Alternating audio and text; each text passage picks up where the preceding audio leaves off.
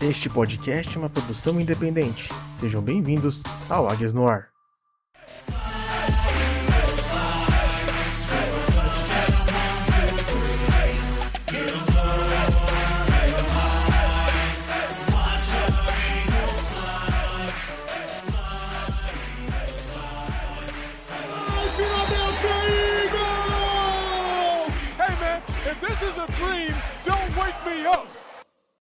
Fly, Eagles Fly. Bem-vindos a mais um Águias no Ar. E hoje vamos começar a gravação para falar uma prévia da semana 6. Faz tempo que nós não fazemos uma prévia aqui, desde o jogo contra o Vikings. E eu sou o Luca DeBiase, vou ser seu host mais uma vez por mais um episódio. O Iago não vai poder participar desse, porém não estou sozinho. Eu tenho aqui uma presença especial, diretamente do Eagles Brasil. Pedro, boa noite, Pedro. Se apresenta aí pra gente. Tudo bem, Luca? Um abraço para você, um abraço para todo mundo que nos acompanha aqui. Um prazer estar conversando com você sobre o Eagles. E para quem não me conhece, eu sou o dono da página Eagles Insider BR lá no Twitter. É uma página que acabou crescendo um pouquinho nos últimos anos, principalmente com o título do Eagles é, do Super Bowl. Então é sempre um prazer estar aqui falando sobre o nosso time que a gente ama tanto e vamos tentar é, desenrolar um pouquinho sobre essa partida contra o Cowboys que é sempre um adversário muito perigoso e, sempre o beat Dallas. Eu acho que esse é o melhor jeito da gente falar e projetar essa partida. Exato, Beat Dallas Week.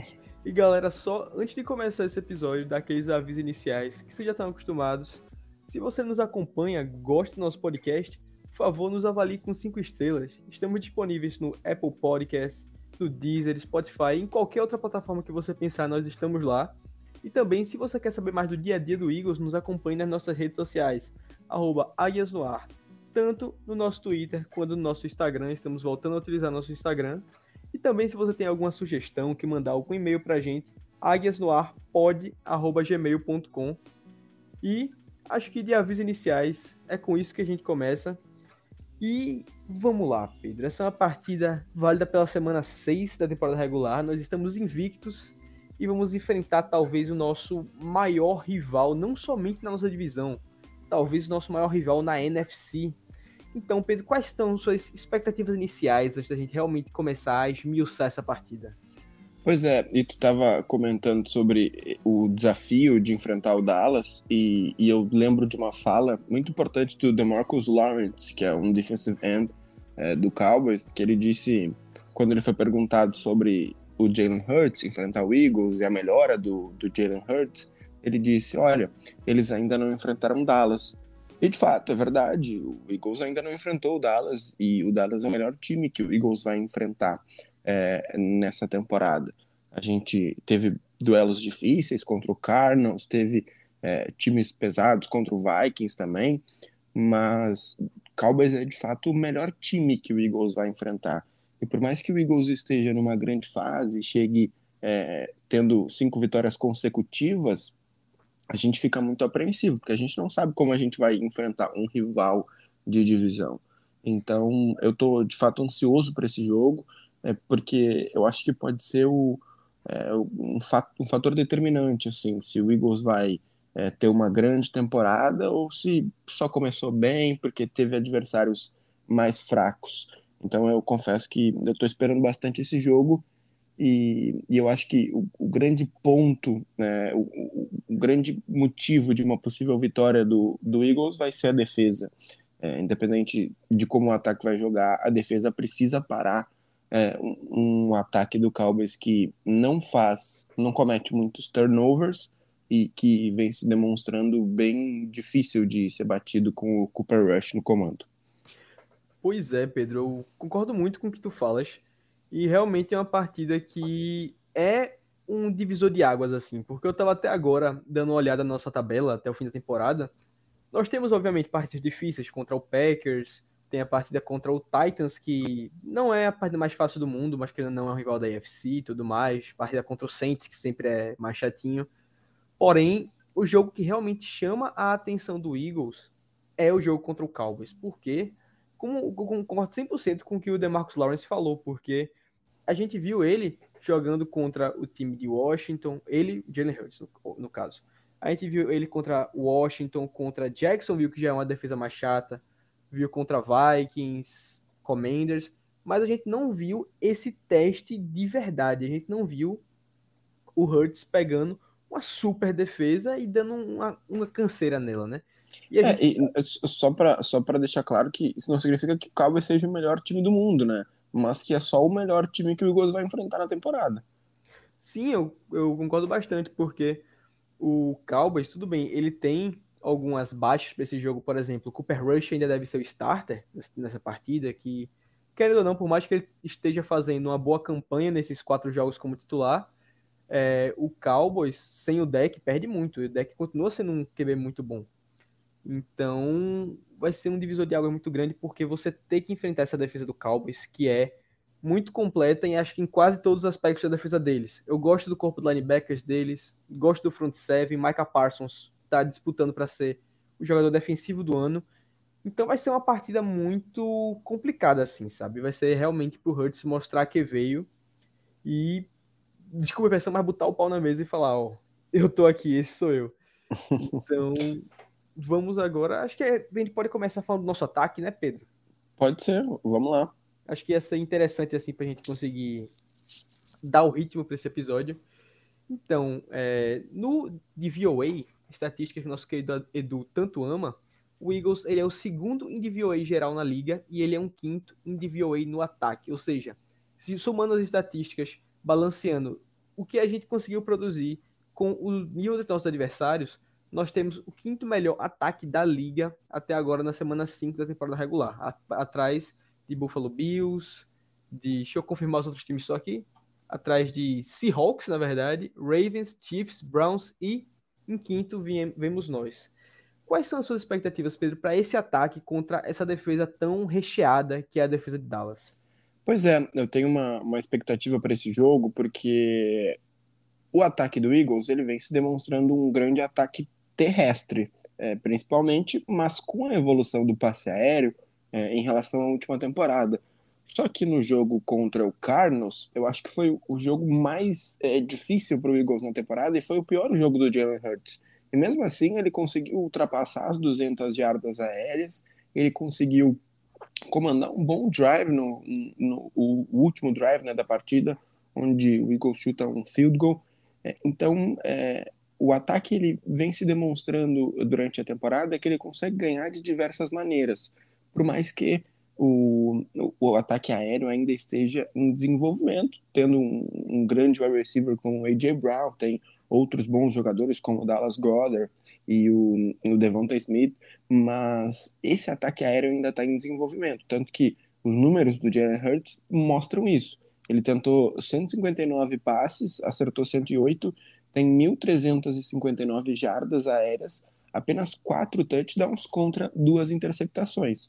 Esse número cru é, parece pouco para um quarterback que jogou cinco partidas, mas se a gente adicionar é, as jardas corridas do Jalen Hurts, ele tem 266 jardas corridas em 68 tentativas e 6 touchdowns. Então, se ele tinha apenas 4 touchdowns aéreos, junto com o corrido, ele consegue 10 touchdowns na temporada. Então, é, num todo, o ataque está conseguindo se complementar bem. O Miles Sanders tem mais de 400 jardas, o A.J. Brown tem mais de 400 jardas, o Devonta Smith tem 350 jardas. Então, é um ataque que ainda está em desenvolvimento, mas é, vem se mostrando bom durante essa temporada. E como a gente já havia falado, o Cowboys é o melhor desafio do Eagles, principalmente na defesa. E o, até o Nick Sirianni é, havia comentado durante a semana que o Michael Parsons vai ser um jogador é, observado é, durante todas as jogadas, que todas as jogadas eles vão pensar no Micah Parsons antes de chamar a jogada, e isso é de fato muito interessante, porque o Micah Parsons é o melhor jogador da defesa do Cowboys, é o melhor jogador é, de toda essa defesa, e o Eagles precisa explorar tanto o Micah Parsons, é, é, na verdade, não explorar, tirar ele das jogadas e também conseguir jogar do outro lado do Diggs, que é o melhor cornerback é, do Dallas Cowboys. Por mais que ele ceda algumas jardas, ele também faz bastantes interceptações. Então eu acho que esses são os principais fatores. Jogar longe do Micah Parsons e também jogar longe do Diggs. É, com certeza, Pedro. E tu falasse aí do Micah Parsons, vai ser um matchup muito interessante, porque o Mailata vai estar de volta essa partida, muito provavelmente. Pelo o que se tem dito, ele vai estar de volta. Também deve estar o Landon Dickerson, da nossa linha ofensiva. Ou seja, vamos ter muitos reforços. Mas também o Parsons contra o Lane Johnson, né? Porque o Lane Johnson ele tá mais de mil snaps sem sequer ceder um sec. Então você vai ter realmente uma batalha de gigantes aí. E no, no, é, no Trevon Diggs, né? Porque eu sempre confundo com o Stephon Diggs. Mas o Trevon É, Diggs. eu, eu, fa- eu falei só Diggs porque eu fiquei com o Stefan Diggs na cabeça. Daí eu falei só Diggs. Pois é, eles são irmãos, né? São irmãos ou são primos? São, acho que são irmãos. São irmãos? Eu sei que eles têm algum parentesco, isso daí eu sei. Mas dois jogadores de muita qualidade. Porém, isso é um fato no questão do Trevon Diggs. Vou chamar, eu vou chamar ele de Trevon. Se não for, por favor, me perdoem. Não, O é Trevon Diggs. Diggs. tá certo. É, ele cedeu muitas jardas ano passado. Ele cedeu, se não me engano, mais de 1.500 jardas para passes. Então, é de fato um problema muito grande. Ele tem essa questão de ser um excelente ball hawker. Ele realmente consegue interceptações com muita facilidade.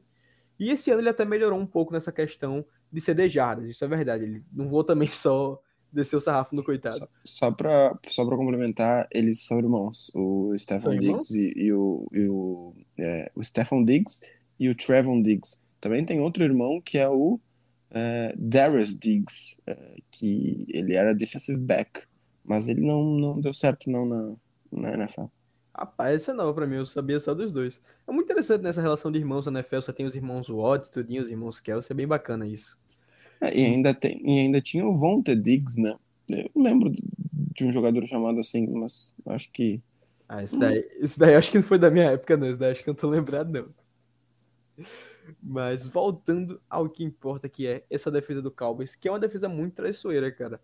E eu acho que um dos matchups mais interessantes para essa defesa, para mim, vai ser o A.J. Brown e o Devonta Smith nessa secundária, cara. Porque é, eu acho que o, ataque, a defesa do Cowboys, ela realmente é muito baseada nesse front seven deles. Que tem o DeMarcus Lawrence, você tem o Micah Parsons, você tem, tem mais um outro defensive tackle deles, que eu esqueci o nome agora, que era muito bom. Teve também o calouro Sam Williams, que eles pegaram nesse draft, que é um jogador de muita qualidade, é um bom edge. Então, você nota que é uma defesa de qualidade. Você tem também o Anthony Barr, que tá lá agora, tá mais fim de carreira, mas ainda é um jogador muito bom. Você tem o Leighton Van Der Esk, que apesar de ser injury prone, quando ele tá em campo, ele costuma ter um bom trabalho.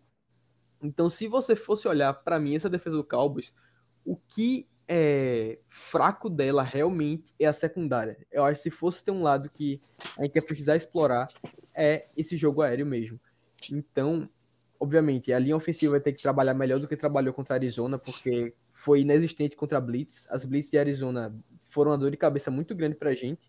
Então, acho que realmente o Siriano ele vai ter que se reinventar não somente em como você vai neutralizar o Micah Parsons e toda essa front seven, mas como você vai explorar essa fraqueza de Dallas. Eu acho que realmente vai ter que colocar um contra um, vai ter que colocar o AJ Brown para fazer o que ele faz de melhor de jadas por recepção, vai ter que ter o Devonta criando separação. Então, para mim, a chave do ataque nessa partida vai ser realmente atuar bem no jogo aéreo. É, eu, eu até fui olhar é, todo esse front seven do, do Cowboys para passar a informação correta. Os dois defensive ends são o DeMarcus Lawrence e o Durant Armstrong, que o Armstrong, inclusive, foi muito bem na, na partida contra os Rams. Ele bloqueou um punt e conseguiu é, um sack fumble também, um com um touchdown. Os dois defensive tackles são o Quinton Bohana e o Osa Odigriza. Não sei como é que se fala muito bem esse nome. É, e os é, dois linebackers são o Micah Parsons e o Leighton Van Der Esch. É, então, são, esse é o principal é, front seven do, do Cowboys. Eles jogam muito uma defesa de nickel e, e principalmente também com três safeties. Então, só dois linebackers e quatro jogadores de linha defensiva. Pois é, então, é, vendo assim como essa defesa é montada, e o Leighton, o, o Van Der Esch, não, perdão, o Micah Parsons, porque a gente tá batendo muito na tecla dele nesse episódio, mas é porque, cara, não tem como você não falar do Micah Parsons. Porque o que ele tá fazendo em só dois anos de liga é muito. Como eu posso dizer? Não seria nem grandiosa a palavra, mas é algo que realmente chama muita atenção. Porque ele chegou, ele é listado como linebacker, mas ele atua muito mais como um edge, sabe? Eu acho que ele é Sim. muito mais comparável o que, com o que nós temos no Hassan Reddick do que se fosse comparar ele, por exemplo, com o Kazir White, sabe? Então, eu até considero ele mais edge do que linebacker. Acho que é só a nomenclatura que colocam nele, sabe? Então. E, e tem, um, tem até um detalhe importante que o, o A.J. Brown, que é o melhor jogador do ataque do Eagles, é, ele até tinha comentado sobre, sobre o Micah Parsons, ele tinha falado sobre o Micah Parsons, que o, o Parsons ele é de, de Penn State e o, o A.J. Brown, até esqueci a, a, a, universidade, ele era de Mississippi, ele é de né? Ole Miss, Ole Miss. Ole Miss, é. Que o, o, tinham perguntado sobre, pro, pro A.J. Brown sobre essa é, rivalidade com o Cowboys. Ele disse, não, não, não tem uma... Não, não, é um jogo especial, não é um jogo diferente. É um jogo normal. É, e isso me chamou muito a atenção, de que me parece que o Eagles está tratando essa semana, está tratando o próprio Micah Parsons como um jogo igual aos outros. Não é algo fora da curva enfrentar o Micah Parsons, enfrentar essa defesa do Cowboys. É, é, eu acho que também eles estão indo por esse lado, mas é porque nosso lado torcedor ele fala muito isso, como até a gente falou no começo do episódio, é beat Dallas Week, a rivalidade é muito grande, é, é valendo a primeira colocação da divisão. E algo para mim que eu acho que também vai contar muito a nosso favor, isso é óbvio que vai contar a nosso favor, mas é o fato da partida estar sendo na nossa casa. Porque ano passado foi basicamente inútil o jogo em casa do Eagles e Cowboys, porque foi na semana 18, né? Ou foi na semana 17, salvo engano, e o Eagles já estava classificado para os playoffs, que foi até a partida que jogou o Minchel e jogou o Terrão naquela partida. Foi bem, bem inútil assim. E aí, com isso, o Eagles foi a surra. Se não me engano, foi 56 a 21 que a gente perdeu. Foi um negócio bem, e no, bem feioso, né? E no outro jogo, da, da, o Eagles perdeu também, né? Que foi o. Que daí sim, o, o Hurst estava jogando, mas o Eagles perdeu naquela. E foi até um Sunday partida. Night contra o Cowboys também, né? Foi, foi, lá na casa deles. Isso. E foi uma partida que aqui dali eu lembro que o Hurst jogou muito mal. Teve pick six, se eu não me engano, também. Foi. Foi, foi uma, uma partida para se esquecer ali. Então, eu acho que, que até. naquela semana, o, o Sirianni tinha ido dar uma entrevista coletiva com o Beat Dallas né, na camisa. Sim, ele foi bem criticado por isso, que ele usou a camisa e o time perdeu. Inclusive, eu não duvido nada de que esse fato de eles estarem tratando a partida com mais normalidade, assim, de ser uma partida comum, tem até relação com isso. Porque o Siriane, a gente sabe que ele, que ele tem a característica de aprender muito com os erros dele. Sim. Então, se ele vê que algo está dando errado, ele geralmente muda logo, até mesmo durante a partida. Então, a gente tendo isso em noção, não duvido nada que ele tenha visto aquilo dali, viu o alvoroço que causou e tenha falado, ó, oh, galera, vamos agora baixar esse clima aqui, vamos deixar o negócio mais tranquilo, vamos levar como se fosse uma partida qualquer. Não qualquer de você não dar importância, mas de qualquer, de que não vamos transformar isso num grande estima no nosso vestiário. Vamos fazer uma partida qualquer, vamos jogar uma partida comum, é como se fosse enfrentando Jaguars, Titans, Packers, partida qualquer. E é, é aqui, essa mentalidade. E é aquele fato de tentar ficar one and oh, ficar 1-0 toda semana, né? Sim. Mesmo que o Eagles esteja cinco vitórias e nenhuma derrota, é, não vai adiantar nada se perder o próximo jogo. Então trata o jogo com uma tranquilidade, com uma neutralidade, porque isso te deixa é, mais tranquilo, até também em caso de derrota. Se tu perdeu a partida, é só mais um jogo, não é, um, não é uma decisão. E o Eagles está conseguindo levar todas as partidas de uma maneira bem tranquila. Mesmo quando teve é, é, três vitórias e nenhuma derrota, conseguiu manter um bom rendimento. É, quando teve quatro vitórias também, e eu acho que quando, nesse momento que tem cinco vitórias, não vai ser diferente. Eu não, eu não vejo o Eagles chegando para essa partida despreparado porque tratou a partida de uma maneira ou de outra. Se perder, vai perder dentro do campo. Uhum. Concordo. E uma coisa também que eu notei muito nessa temporada que me deixa mais tranquilo é como que o Eagles, o ataque dele, conseguiu se portar diante de adversidades. Porque você pega a partida contra o Jaguars, uma partida que no seu primeiro drive de ataque você toma uma pick six. Você depois deixa o seu rival abrir 14 a 0. Um jogo que, querendo ou não, tava uma chuva muito grande, que já era um fator climático que atrapalhava. O Eagles não se amedrontou. Tudo bem que a defesa teve um papel muito grande naquele jogo, mas o Eagles soube lidar com a adversidade e não, não se amedrontou. Você pega também a partida contra o Cardinals. Tudo bem, a gente abriu 14 a 0. Porém, O segundo tempo estava o momento todo do Cardinals. Você tem que ver isso na partida e como o momento estava naquela hora. Então, todo mundo, e eu falo pela até a reação no grupo do Águias no ar, tava todo mundo com medo, tava todo mundo pensando, cara, a gente vai tomar essa virada, a gente vai perder, já era, não vai dar. E no final teve aquele drive que foi maravilhoso, um drive de 7 minutos, mais de 10 jogadas, você queimou o relógio inteiro, você chegou na zona de field goal, você fez o Cardinals gastar todos os timeouts deles. Então, isso mostra como a equipe é resiliente. É uma tecla que eu bati em vários episódios. O Eagles é um time muito resiliente. É um time que sabe lidar quando a situação tá cavernosa. E é isso que tá me deixando tranquilo, porque vai ser uma partida muito difícil. Isso vai. Quando a gente for falar mais do ataque do Cowboys, a gente vai citar mais isso daí. Porém, um ataque que mesmo sem um deck tá conseguindo produzir bem, sabe? Então, é uma partida que a gente tem que ter bastante cautela. Porém, eu também não. Apesar da gente ter que tratar com uma certa normalidade, eu não acho que a gente pode tratar do dane-se, porque gostando ou não gostando, é a partida que vai valer possivelmente a primeira colocação da divisão. Não, com, com certeza, mas mesmo assim o Eagles vai para bye week na semana de folga, na, na, semana 7, depois desse jogo contra o Cowboys. Independente se ganhar ou se perder, vai ter cinco vitórias. Sim. É, pode ter cinco vitórias e uma derrota ou seis vitórias. Então, de qualquer jeito, o Eagles vai para bye week de uma maneira tranquila, uhum, mesmo se perder é. o jogo. Não é que nem o Washington que tá perdendo agora pro Bears, inclusive. Tomou... Você viu o touchdown que o Bears fez, cara?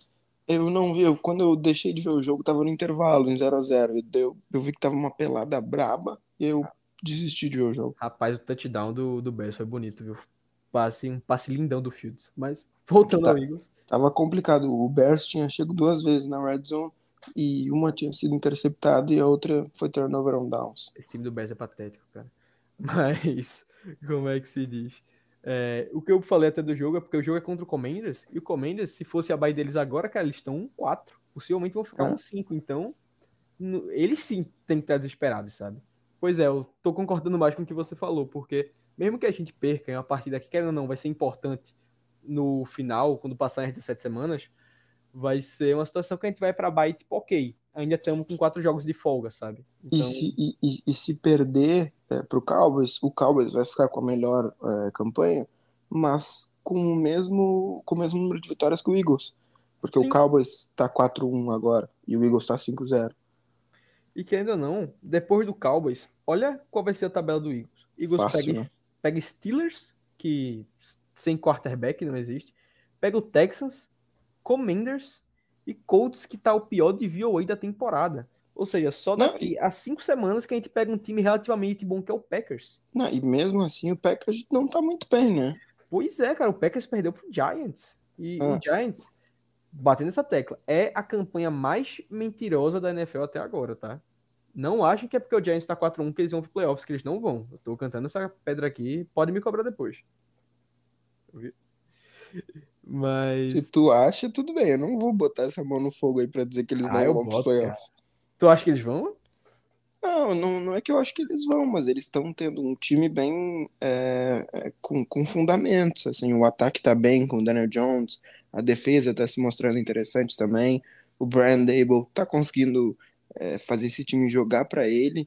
Então, depois de uma vitória contra o Aaron Rodgers, eu não duvido de nada. Ah, cara, eu não, consigo acreditar nessa campanha do Giants. Pode ser que daqui a três semanas eu comece a acreditar se eles continuarem com uma campanha boa, mas não sendo assim, cara, eu não, não consigo botar essa fé neles, não. Porém, acho que do ataque a gente conseguiu falar bem, né, né Pedro?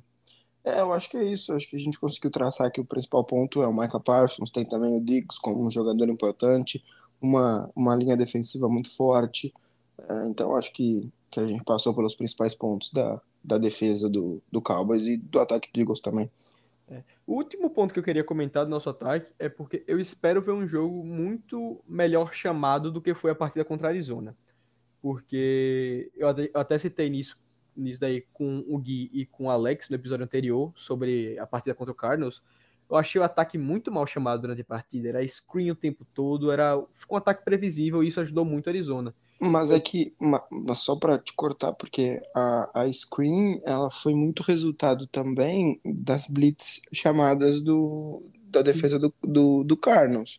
É, e, e, todo jogo tu precisa ter uma, uma resposta diferente para as blitz. Se o Cowboys tiver muitas blitz contra o Eagles, a resposta não vai ser com jogadas rápidas, e sim, de repente, com um passe longo ou com um passe curto.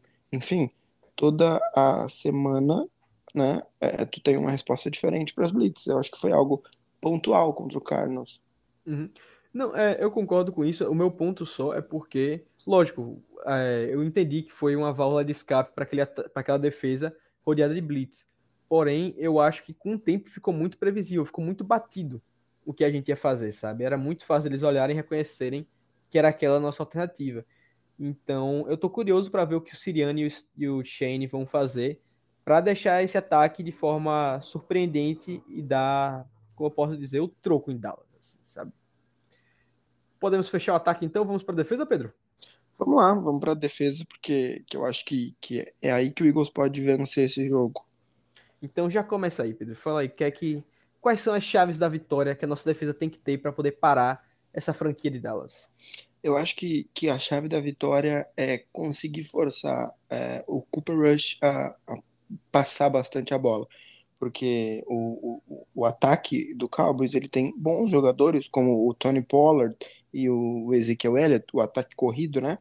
E mesmo assim, eles precisam do Cooper Rush. Porque o Cooper Rush, ele é um quarterback que não tem nenhuma interceptação nesses jogos em que ele, ele jogou. O Cooper Rush não tem nenhuma interceptação e ele vem jogando bem. Ele tem quatro touchdowns e 839 jardas. Então eu acho que o grande ponto dessa partida vai ser parar o jogo corrido do Cowboys e conseguir forçar o Cooper Rush a passar muito a bola. Porque eu acho que esse ataque do Cowboys ele vai fazer justamente o contrário, ele vai tentar justamente o contrário. Vai tentar correr muito com a bola e fazer com que o Cooper Rush não é, precise decidir o jogo, porque é isso que ele vem fazendo nas últimas partidas. Ele não decide o jogo, ele é um, ele, ele apenas vai levando a partida e fazendo com que a defesa do Cowboys, junto com o ataque corrido, consiga ganhar a partida. Mas eu acho que a grande chave do jogo é fazer com que o Cooper Rush é, bata essa defesa do Eagles. E aí que vira um jogo mais fácil, porque o Cooper Rush ele não é o Dak Prescott. O Cooper Rush, por mais que ele venha fazendo jogos sólidos, ele não é um grande quarterback. Ele há pouco tempo tava, é, é, é, tinha sido dispensado do Giants numa pré-temporada em 2020. Ele inclusive até teve alguns treinos com o James Bradbury quando ele, ele era quarterback lá no Giants. Então acho que a chave desse jogo é fazer com que o jogo corrido não funcione e, e faça com que o Cooper Rush tenta passar muito a bola e, consequentemente, dê errado. Eu acho que é bem isso mesmo, Pedro, porque quando você para para ver, o Cooper Rush, eu vejo ele como um bom administrador de, de relógios. Não, nem administrador de relógio, rapaz, como é que é? É game manager que eles chamam. Isso, Tem que traduzir, isso. traduzir errado, mas enfim, é um bom game manager. Ele sabe fazer o jogo sem comprometer. É isso que ele faz. Ele faz aquele básico, ele consegue passar a bola curtinho ali, tem recebedores bons em Dallas, você tem o Michael Gallup, você tem o Dalton Schultz, você tem o Sid Lamb, então você consegue distribuir a bola assim, nos passes mais curtos sem comprometer, ainda mais com um jogo corrido muito bom que você tem Tony Pollard, que para mim, inclusive, ele já tá no mesmo nível que o Zeke Elliott, eu acho Tony Pollard é um running back muito bom, e você tem o Zeke que também, por mais que ele não seja aquele mesmo running back que ganhou o calor do ano, ele ainda é um running back de alto nível, sabe?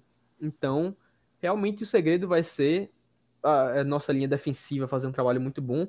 E o jogador que eu estou muito é, ansioso, que eu tô na expectativa para ver da nossa defesa é o Jordan Davis.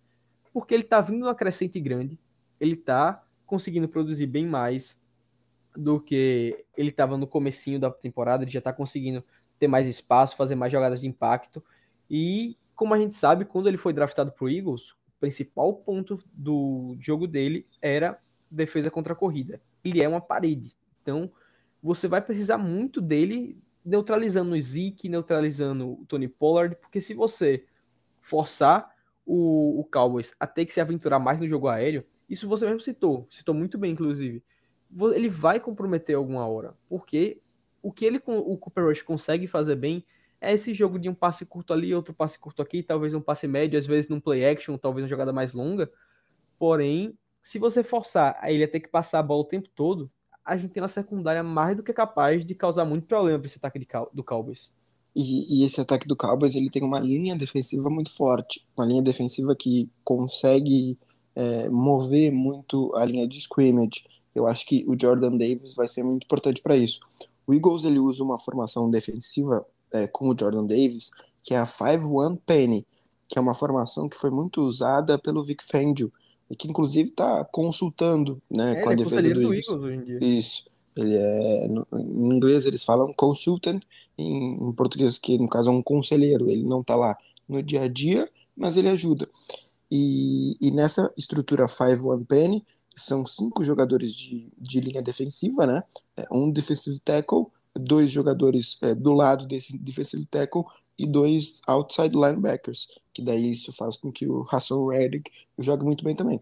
E além desses cinco jogadores de linha defensiva, tem um linebacker atrás, que quem vem jogando é o TJ Edwards. E nessa estrutura, o Jordan Davis vem jogado muito bem. E ele não vem jogando bem só contra a corrida. Ele joga bem contra o passe também, mas obviamente que o forte dele é a corrida. E a cada semana ele bate o seu recorde de, de snaps. Se eu não me engano, no jogo contra o Cardinals foram 29 snaps né, do Jordan Davis. E, e tem um detalhe importante, que nessa linha ofensiva do Cowboys tem o Jason Peters, né? E Esse jogador em atividade ali, cara. é, só que todas as semanas o Eagles bateu um ex-jogador do time, por exemplo. Contra o Lions, na semana 1, foi o Deuce Staley. Tá, ele é um ex-técnico, né, não é um ex-jogador. Contra o Vikings foi o Jalen Rager, que é o wide receiver lá. Contra o Commanders foi o Carson Wentz. Contra o Jaguars foi o Doug Peterson. Contra o Cardinals, o Zach Ertz. E agora contra o Cowboys pode é, vencer o Jason Peters. Então acho que dá para manter essa sequência ativa. Pois é, cara. E eu acho que justamente essa linha ofensiva do Cowboys é algo que tá me chamando a atenção, porque você tá tendo que colocar o Jason Peters, que todo respeito à grande carreira que ele teve, a tudo que ele fez pelo Eagles, ele não é mais um left tackle bom, sabe? É, eu não acho que ele seja um bom left tackle hoje em dia. Você tem também o na como é que eu posso dizer, na posição de right tackle deles é um calo, o calouro também. Como é que é o nome do rapaz? Esqueci o nome do menino, rapaz, o calouro que eles draftaram. É, ele é de Tulsa até. Lembrei a faculdade dele, mas não lembrei o nome do rapaz. Mas ele não é grande coisa, ele também é conhecido por fazer muitas faltas. Ele foi o- um dos right tackles que mais fez faltas na carreira dele no college. Então, É o Tyr- Terence Steele. qual? é? Steele. Terence? Ou Terence? Não sei. Steele. Rapaz, foi esse. Eu vou, eu vou confirmar depois qual É, é o a- aqui, ó. A, a, a, a linha ofensiva é o Tyler Smith como left tackle, que daí tem o Jason Peters também. É o Tyler É. Smith, ele mesmo, pô. Ele mesmo. É, o, o Tyler Smith é left tackle, né, no caso. Ah, ele tá usando left tackle? É porque no college eu jogava como right. Daí tem o Matt Farniok, que é guard. O center é o Tyler Biadas. é, o Zach Martin e o Terence Steele. Então, justamente, você nota, a linha ofensiva do Cowboys não é mais aquela linha ofensiva de cinco anos atrás que era amedrontadora, que você olhava para aquela linha ofensiva e você ficava com medo de enfrentar. Eu, pelo menos, não vejo mais ela assim. Continuo achando que é uma boa linha ofensiva, porém, nem chega perto do que já foi quando tinha, quando tá com o Tyron Smith, quando tá com como é que era o nome do outro center, rapaz, que saiu, acho que era o Travis Ah. Frederick, né? Isso, isso, isso. isso. Travis Frederick. Então, acho que vai ser um, um matchup muito importante também. A nossa nosso front seven, como que eles vão conseguir penetrar e tirar o tempo do, do Cooper Rush passar. Porque vamos supor, neutralizou o jogo corrido, você não está conseguindo fazer funcionar, eles estão tendo que ir pro passe, você conseguir ap- apressar o quarterback com o Josh Sweet, com o Brandon Graham. Tem também o Cox que está conseguindo fazer uma temporada muito boa, o Hassan Reddick. Então, cara, a gente chegando no quarterback, eu acho que realmente vai ser. O resto vai acontecer por naturalidade. Os linebackers vão acabar indo bem. Porque, se eu não me engano, o Dalton Schultz, que vai jogar essa semana, ele tava meio. tava vindo lesão. Ele não tava 100%, se eu não tô. Se eu não, se eu não estou enganado, ele não está 100%. Então, você vai ver aí. Um, acho que vai ser um matchup muito mais favorável para os nossos linebackers do que foi contra a Arizona, porque a Arizona era um ataque muito rápido, era com muitos skill players eh, focados em velocidade, com o Rondale Moore, o Hollywood Brown, até o próprio Zach Ertz é um tarende rápido para a posição. Então, você vai ter um matchup, acho que mais fácil de você parar, porque o Sid Lamb, apesar da velocidade, ele não é nenhum velocista. Mesma coisa o Michael Gallup, o Dalton Schultz também não é rápido. Então, vai facilitar para o Slay, que marca muito bem, mas não tem mais aquela velocidade de um jogador de 23, 24 anos. Você tem o Bradbury, que também está jogando altíssimo, altíssimo nível. E aí vai ser até um jogo mais fácil para os nossos safeties.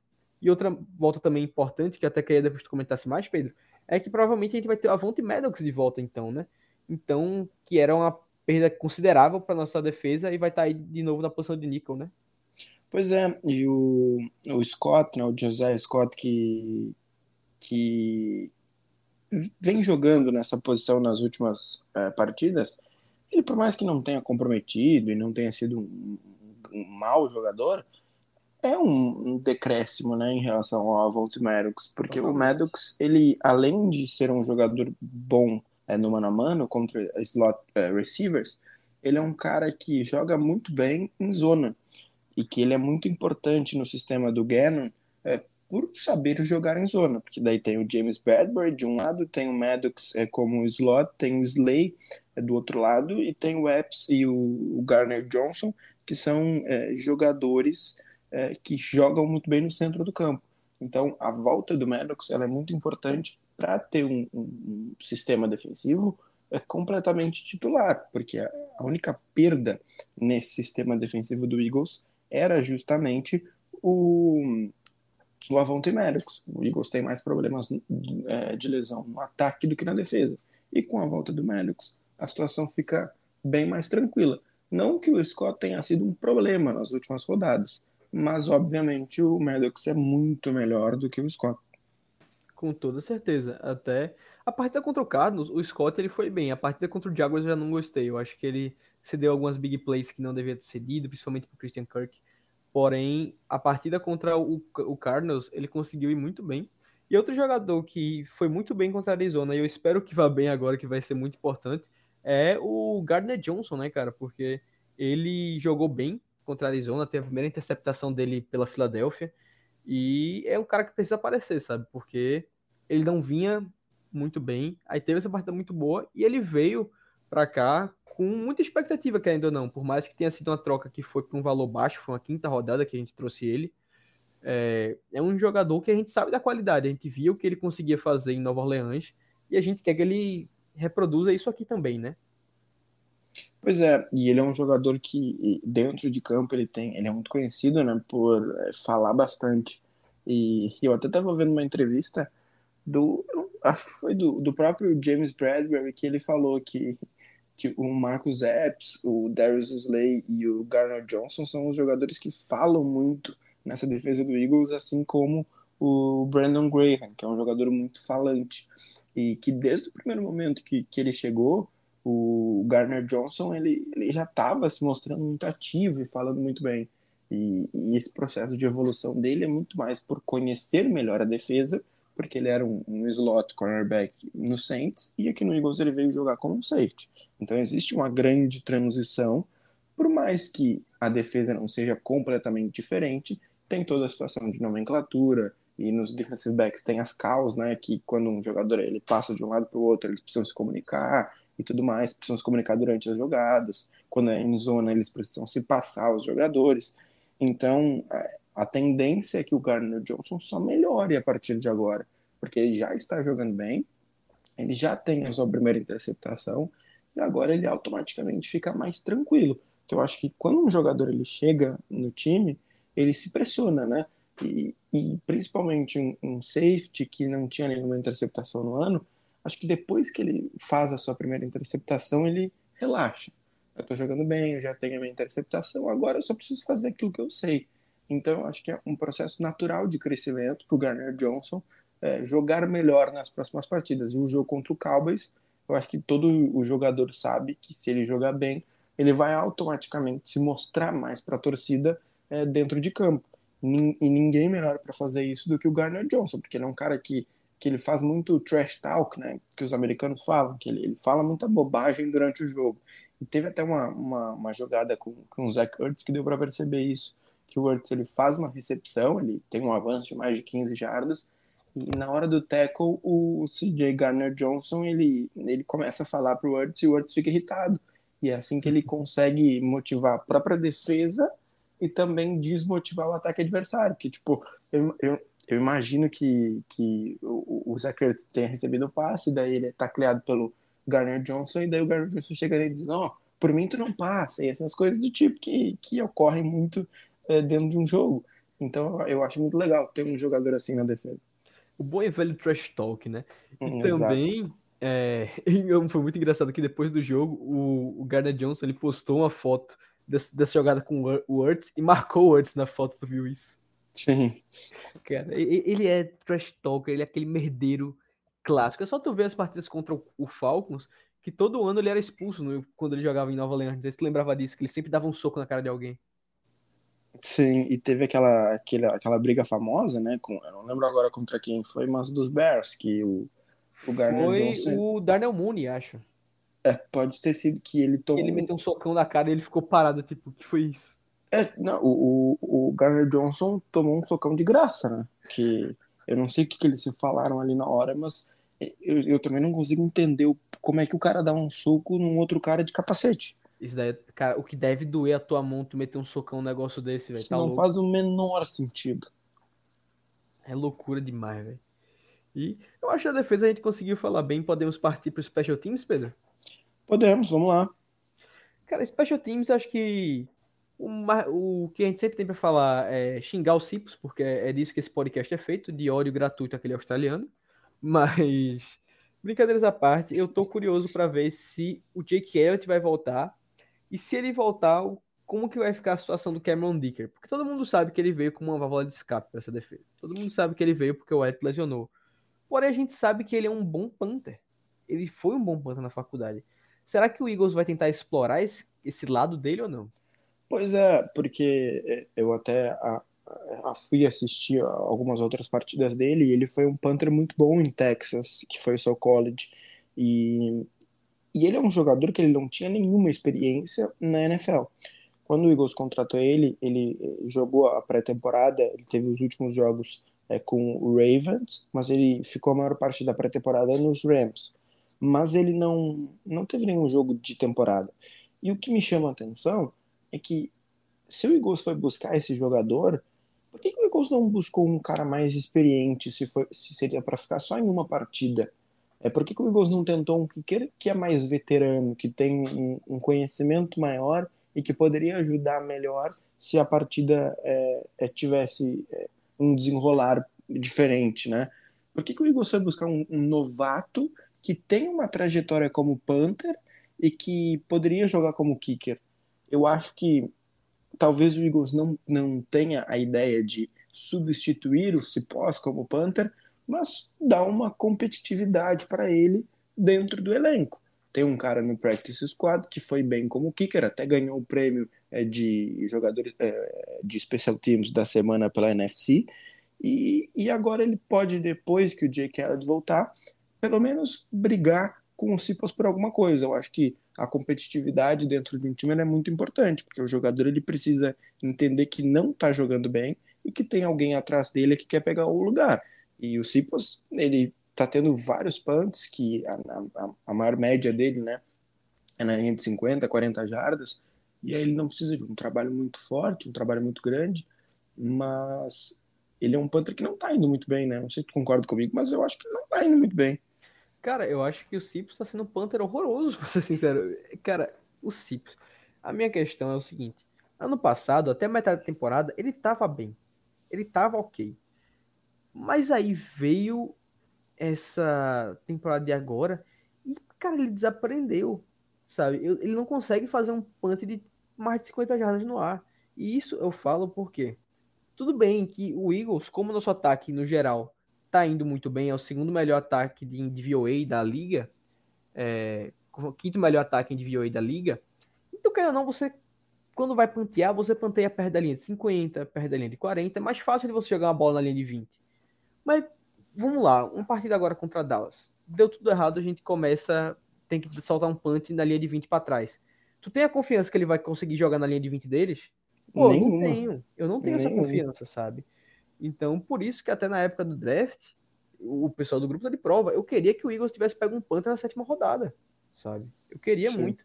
Eu, eu, torcia muito pro, pro Trevor Ariza até depois descobrir que ele é um lixo de ser humano. Mas antes eu torcia muito para ele parar na Filadélfia, sabe? Então, é uma posição que para mim tem que ser tratada com mais atenção. E outro ponto... Fale, fale. Não, chamou a atenção que o Eagles não, não tentou uh, dar nenhuma competitividade para ele durante a pré-temporada, né? O Eagles tratou Sim, ele como total. se ele fosse um veterano de oito anos e jogasse muito bem. Pois é, pensou que ele era o, o Trezway, pensou que era o Johnny Hacker e deixou, tá ligado? É, porém, outra coisa também. Tu tem alguma ideia de quanto tempo de contrato o Jake Elliott tem?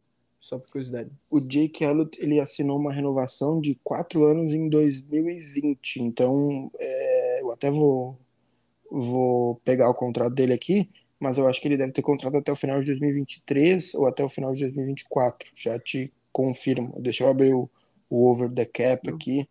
Tranquilo, que... o que eu queria saber era porque é o seguinte: quer ou não, o cap hit do, do Elliott é um cap hit considerável. Ele recebe um dinheirinho ok para um kicker, sabe? Será Ó, que o Eagles ele, talvez. Fale, fale. Ele assinou um contrato de 5 anos, valendo 19 milhões de dólares. É, e ele tem contrato até 2025. 2025 ele vai ser um, um free agent. É, então ele tem contrato 2022, 23 e 24. É, ele vai ser um, um, free agent em 2025 quando ele tiver 30 anos. E qual é o cap hit para cortar ele no que vem? Para cortar ele em 2023 é, vai ter um dead cap de 4 milhões, o cap ah, não, hit então de não. 5 milhões. É porque ah, então seria. Salvaria um milhãozinho nessa brincadeira. Isso. É, é não, não, acho que não, não, não seria benéfico se ele estiver jogando bem, né? Não, pois é, porque o que eu pensei será.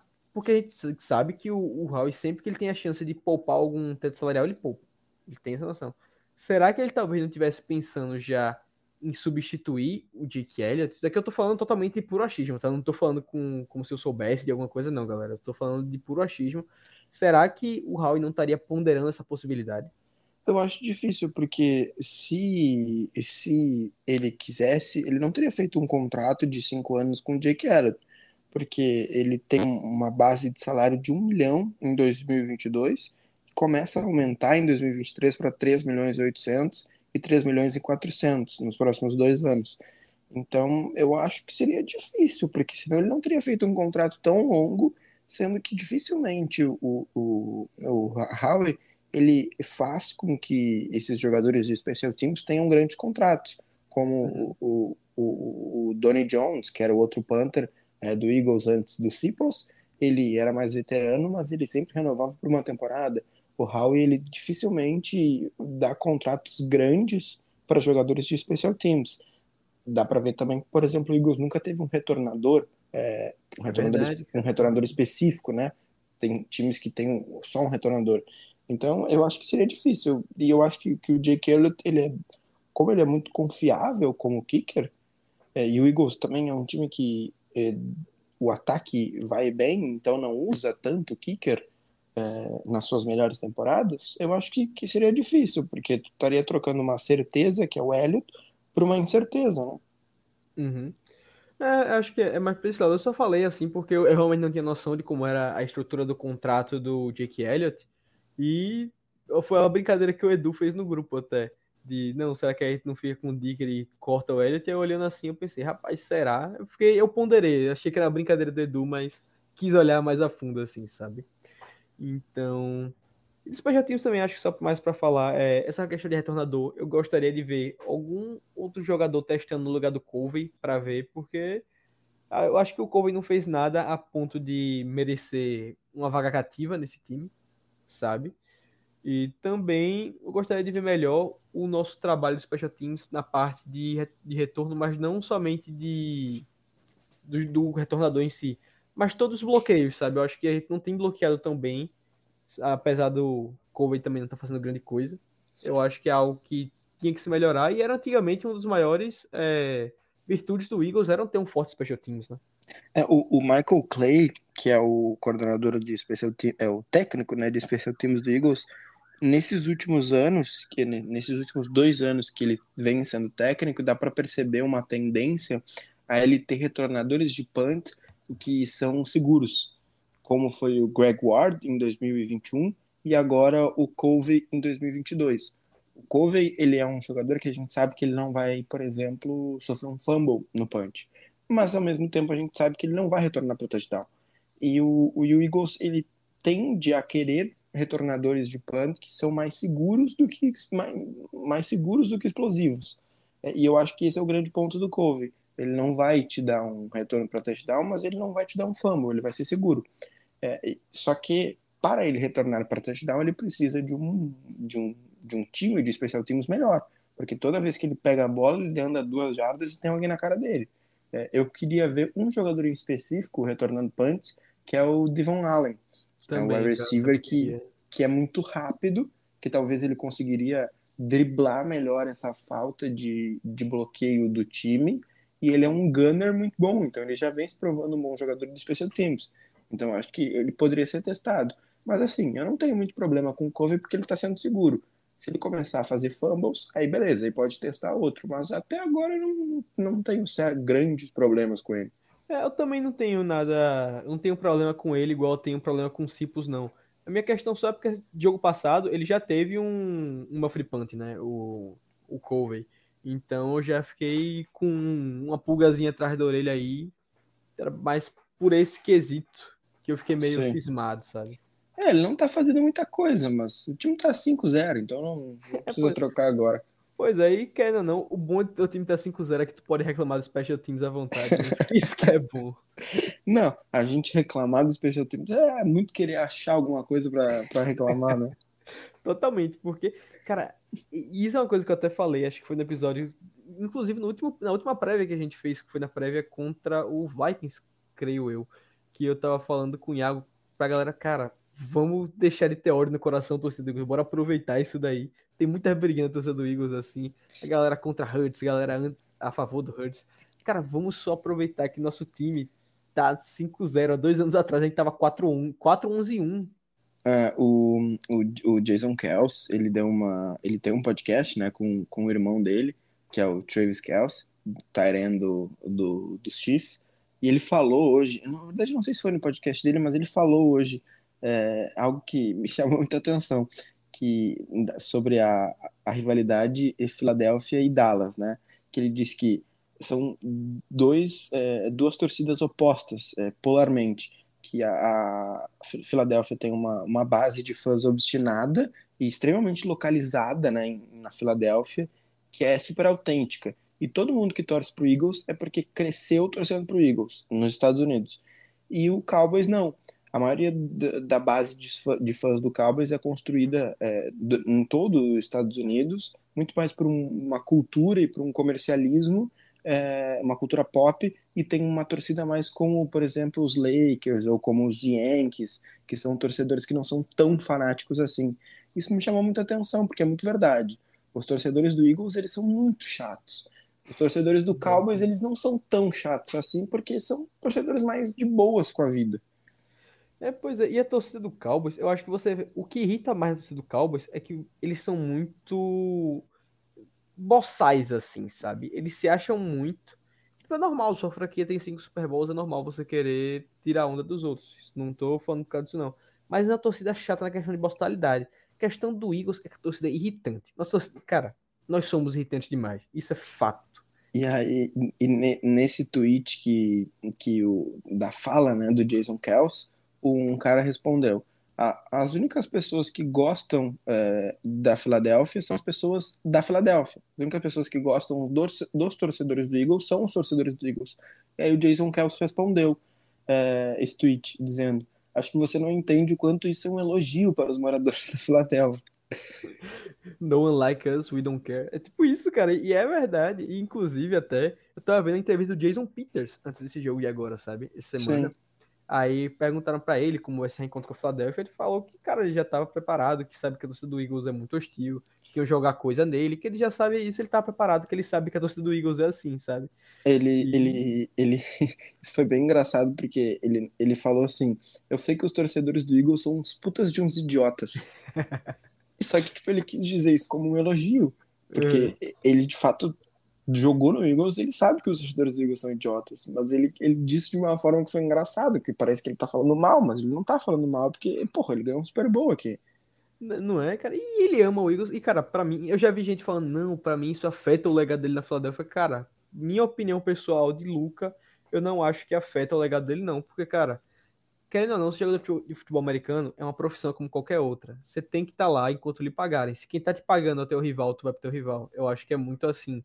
Lógico, parece um comentário meio mercenário assim falando.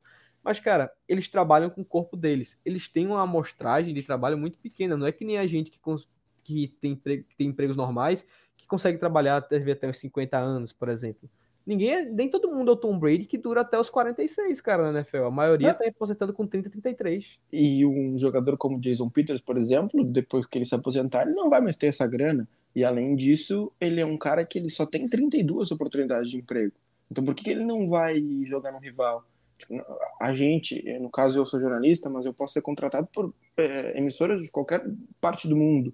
Não, não é como se eu só tivesse 32 emissoras que pudessem me contratar. Então ele tem total razão em jogar no Cowboys. Eu não vejo nenhum problema. Até porque a gente sabe que ele tá velho, que ele não joga mais nada, então ele que joga no Cowboys e ele que ceda sexo para defesa do Eagles. Exato, cara. Mostra que é um torcedor do Eagles. Libera pro Josh Sweet passar. Libera Ele- pro, pro, pro Cox passar. Já pensou um Cox fazendo um, um sec, passando por cima do Peters? Cara, ia ser poesia isso daí. Ele- e eu fui buscar aqui a entrevista dele.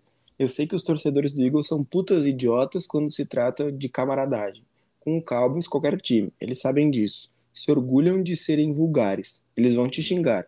Os fãs do Eagles são os mais loucos pra mim.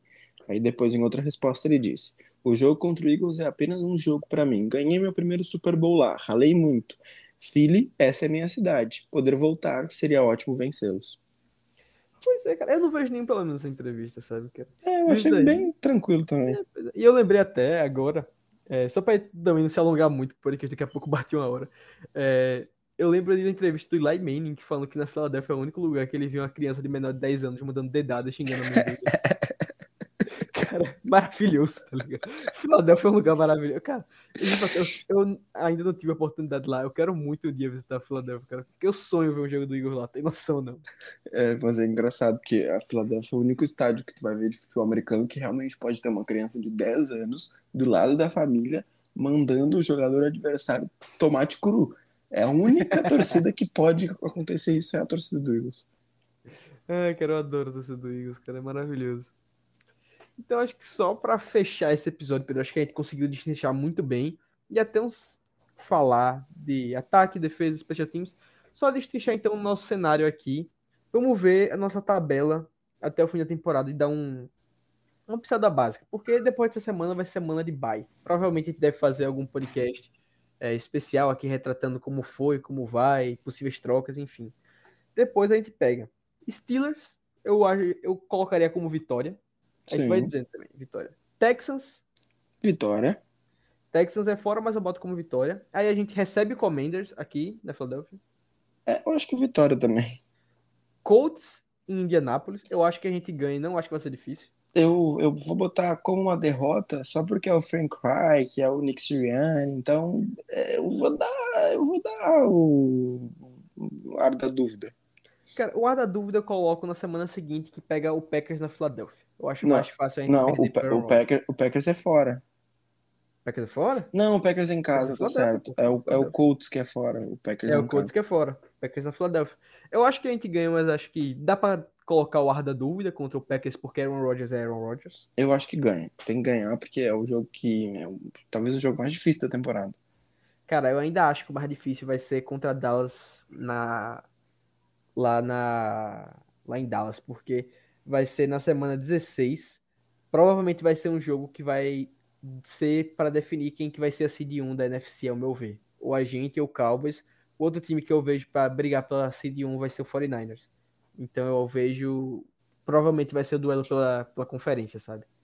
Então, Eu acho que eu, eu, eu acho que um jogo contra o Giants na última semana vai ser bem complicado se o Giants estiver nessa pegada boa. É porque eu, eu acho que na semana 18, querendo ou não, a gente já vai estar definindo os playoffs, seja como campeão de divisão ou então como wildcard, sabe? Eu acho que a gente muito provavelmente já vai estar definido nosso futuro ali e vai ser um jogo para botar o terrão. É, pode ser também. Pode ser. Tomara, né? Tomara. Eu acho. Cara, eu não tô nem falando que a gente vai ser a seed 1, que vai estar garantido, que vai ser essas coisas, não. Eu tô falando que eu acho só que o que vai tiver que acontecer já vai ter acontecido ali. Eu acho que tu vai chegar na semana 18 precisando de algum resultado, assim. É, Eu até porque que- é uma, semana, é uma semana a mais, né? Antigamente eram 17 semanas, agora tem 18. Pois é. Acho que a gente conseguiu falar bem, né, não, Pedro? Vixe, passou uma moto aqui alto pra caramba. Só pra, só pra terminar, Titans, eu acho que é vitória também. Sim, também acho. Tá muito fraco o Titans esse ano. Giants, Vitória. vitória. Bears, vitória.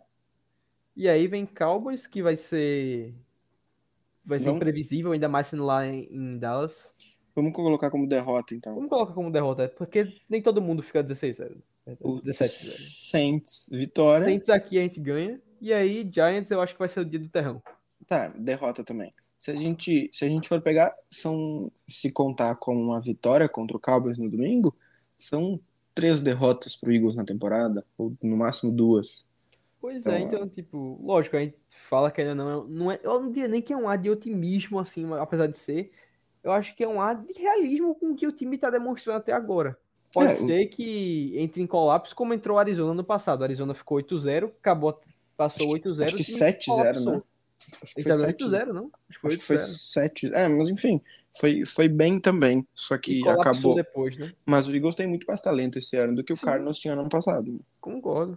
Então, eu acho só que, querendo ou não, a gente tá sendo realista com o que o time apresentou até agora. Não é algo sem nem pé nem cabeça, sem fundamento. É. nem a gente fazia muitas vezes ano passado do bom da ilusão. Sei lá, quando a galera pensava que ia ganhar um Super Bowl com o Sam Bradford. quarterback. Se o Eagles continuar jogando aquilo que tá jogando, vai, vai com certeza ir, fundo na pós-temporada. Ah, também acho, cara. Eu acho que é time pra chegar. Eu não vou dizer de- certeza na final da conferência, porque é perigoso o playoff, tudo pode acontecer, né? Mas É que, pra passar do wildcard, com certeza. é que eu acho que é, o grande ponto da pós-temporada é tu conseguir a bye week. Se tu conseguir a bye week, tu já tá no divisional round, aí tu tem uma vitória pra chegar na, na, na final de E é conferência. garantia de jogar em casa, né? Porque agora que só tem um time pegando bye em cada conferência. que foi o que aconteceu em 2017. O Eagles É. enfrentou o Falcons no Divisional Round, ganhou um jogo sofrido, um jogo cagado, que o... Cara, o- eu aquele jogo contra o Falcons. Toda vez que eu assisto, reassisto aquela jogada final do Julio Jones, eu acho que ele vai pegar aquela bola. eu fico com medo. É, é, eu, não, eu tinha certeza que o Julio Jones ia pegar aquela bola naquela, naquele momento. Eu tinha certeza. E teve uma recepção do Torrey Smith que a bola bate no, no joelho do, Do Neil. Neal. É, e, e o. Torrey Smith pega, e aí tu, tá, tu, tu ganha um jogo cagado de 15 a, a 15 a 9, se eu não me engano, do, do Falcons. Foi 15 a Aí- 12, 15 a 12. 15 a 12, é. Não, foi 15 a... Ah, não, foi... Acho que foi 15 a 9. Acho que foi 15 a 9. Foi porque, porque se fosse 15 a 12, eles tinham estado field goal, verdade. É, foi 15 a 9 porque eles precisavam do touchdown. E, e depois do Falcons, tu enfrentou o Vikings, e aí, em duas vitórias, tu tava no Super Bowl. É, pois é, cara. Então, mas eu tô com expectativas boas pro Eagles essa temporada, sabe? Lógico, o Iago a gente já brincou muito de 6-0, que vai ficar 6-0 no bye, mas eu realmente tô tô achando que esse time da gente vai vai conseguir ir bem, sabe? Tomara.